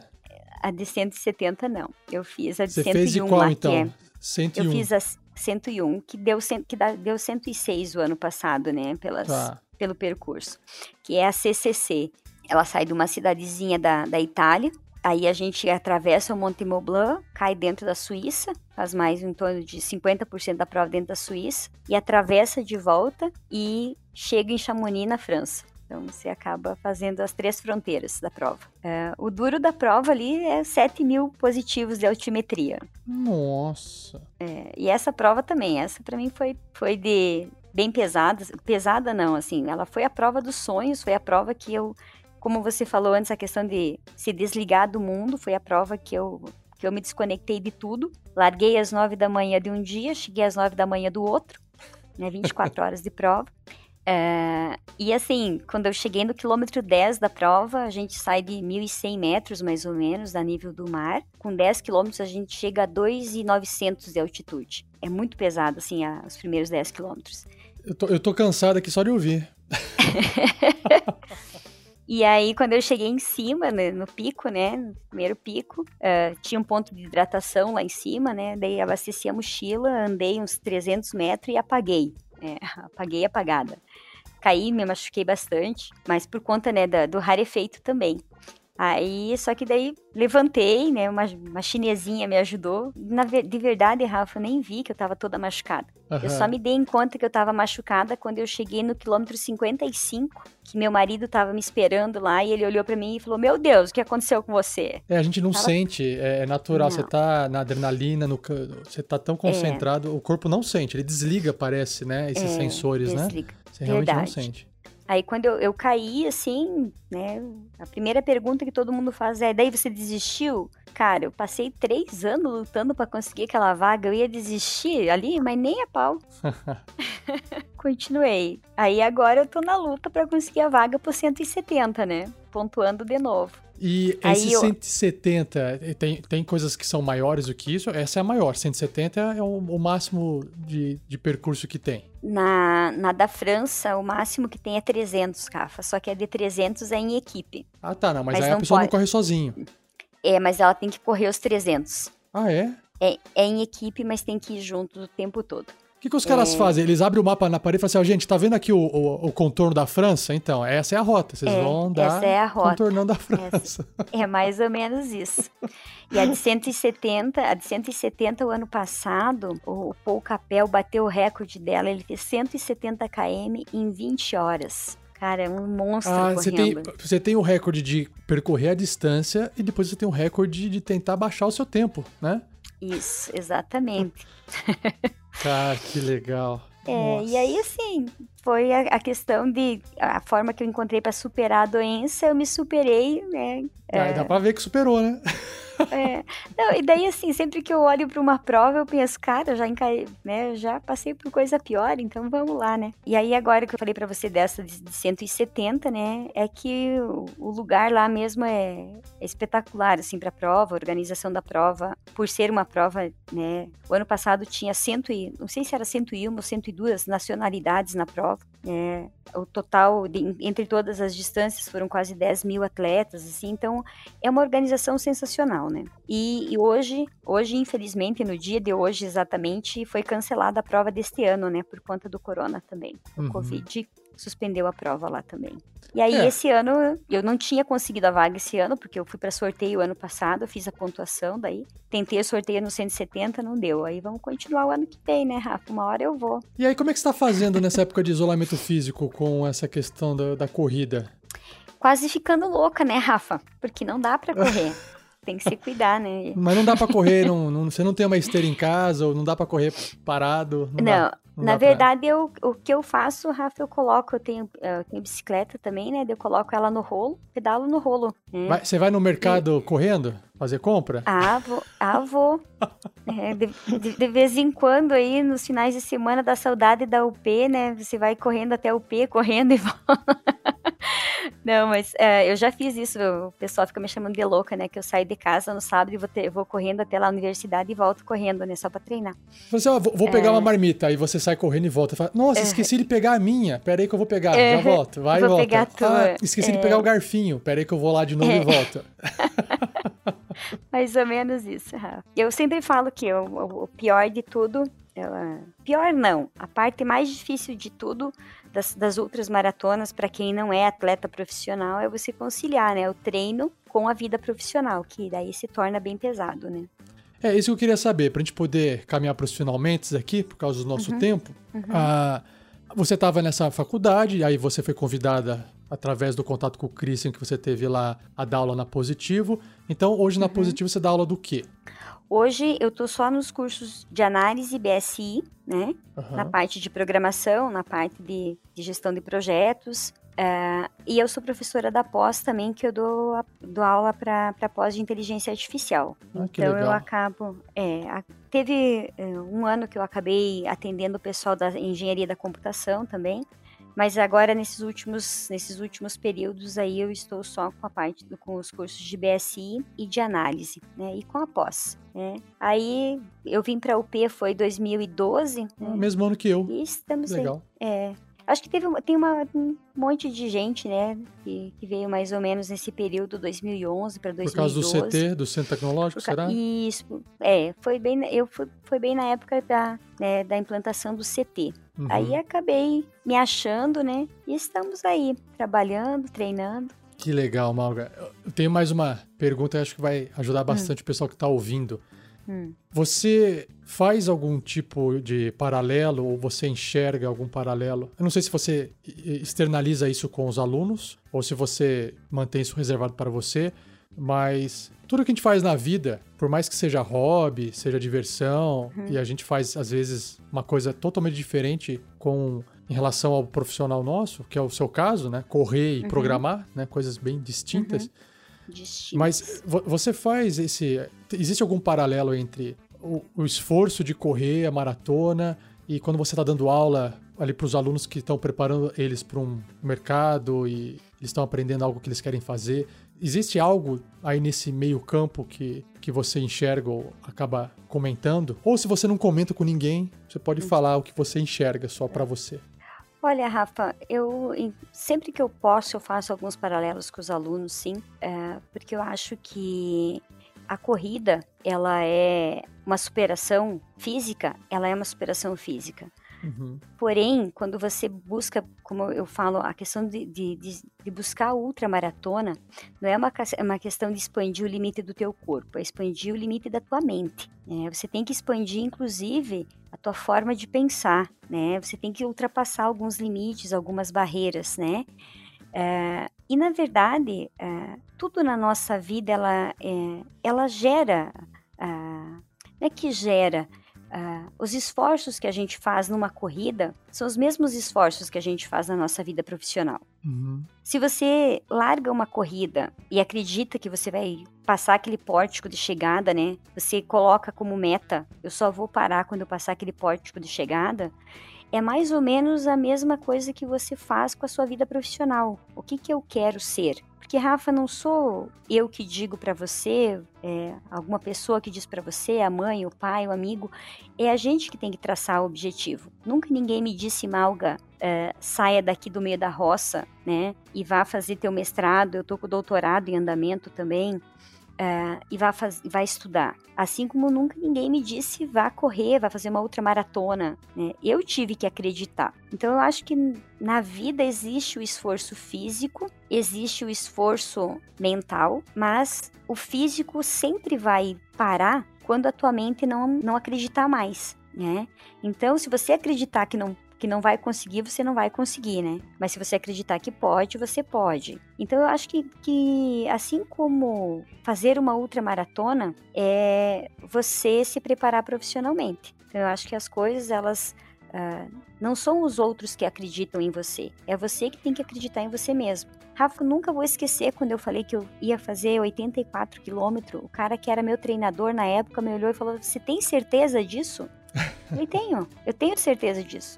E assim, eu sei que eu, eu sei que eu larguei a prova e ele não tinha certeza que eu ia terminar, mas eu tinha certeza que eu ia terminar. Então eu acho que é mais ou menos assim, né? A, a vida profissional, os objetivos que a gente tem, né? Aquilo que você traça como meta para você, pode o mundo acreditar, mas se você não acreditar, não vai dar certo. Mas também pode o mundo desacreditar, e se você acreditar, vai dar certo.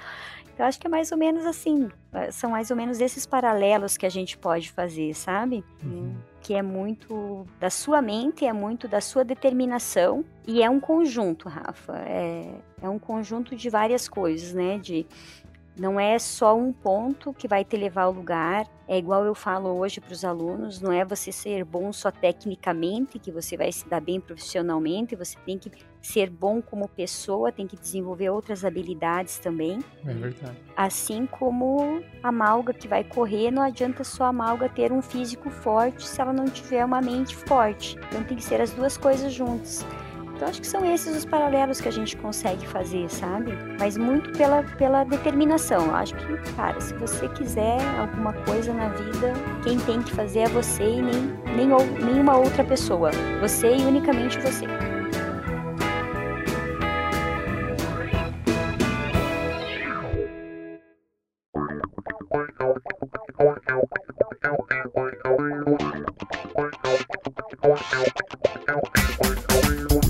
Maravilha! Fechando com chave de ouro aí, Malga. Muito bom.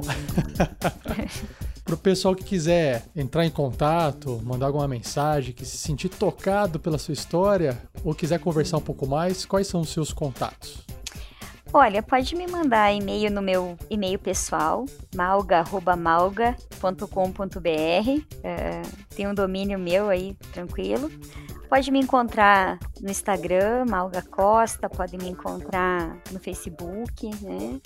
E assim, tô, tô sempre disponível para quem quiser trocar uma ideia em relação a, a metas né, profissionais, né? Eu, eu falo isso porque é, eu fiz um percorri um caminho que muitos achavam que era impossível percorrer, né? É, e assim, eu tenho como meta né, profissional agora concluir meu doutorado também e não vou sossegar enquanto eu não alcançar isso também, porque é, é um dos objetivos meus. E a gente, assim como as metas de, da, das minhas corridas, né, das minhas outras maratonas. Então, se alguém quiser conversar sobre um assunto, sobre outro, sinta-se à vontade, né? Tô sempre aí para no que eu puder ajudar ajudar, compartilhar. Eu acho que é, a gente está no mundo para isso, né? Para um ajudar ao outro. Maravilha, Malga. Olha, foi um prazer falar com você. Eu já te conhecia através da universidade, né, como colega de profissão. Agora eu conheço um pouco mais e foi muito legal saber essa sua história. Eu sabia que você corria, eu só não sabia o quanto você corria. é, eu achei eu muito legal. Eu sou a típica professora que os alunos, se correr, o bicho pega e se ficar, o bicho come, entendeu, Rafa? Não adianta correr. Não adianta correr, a maga vai te pegar. Não, eu vou te pegar. Muito bom, Maga. Obrigadão pelo seu tempo, valeu por ter participado aqui do Papo Carreiro. Espero que você tenha gostado e espero que você conclua seu doutorado e possa voltar mais para frente no futuro para trazer mais história pra gente. Quem sabe aí dessa maratona de 170, hein? Ah, com certeza, Rafa. Na próxima oportunidade será um prazer estar relatando aqui para vocês. Beleza, Maga. Obrigadão. Abraço. Tchau, tchau. Outro. Tchau. Esse programa foi oferecido pela Universidade Positivo. Para conhecer mais, acesse up.edu.br.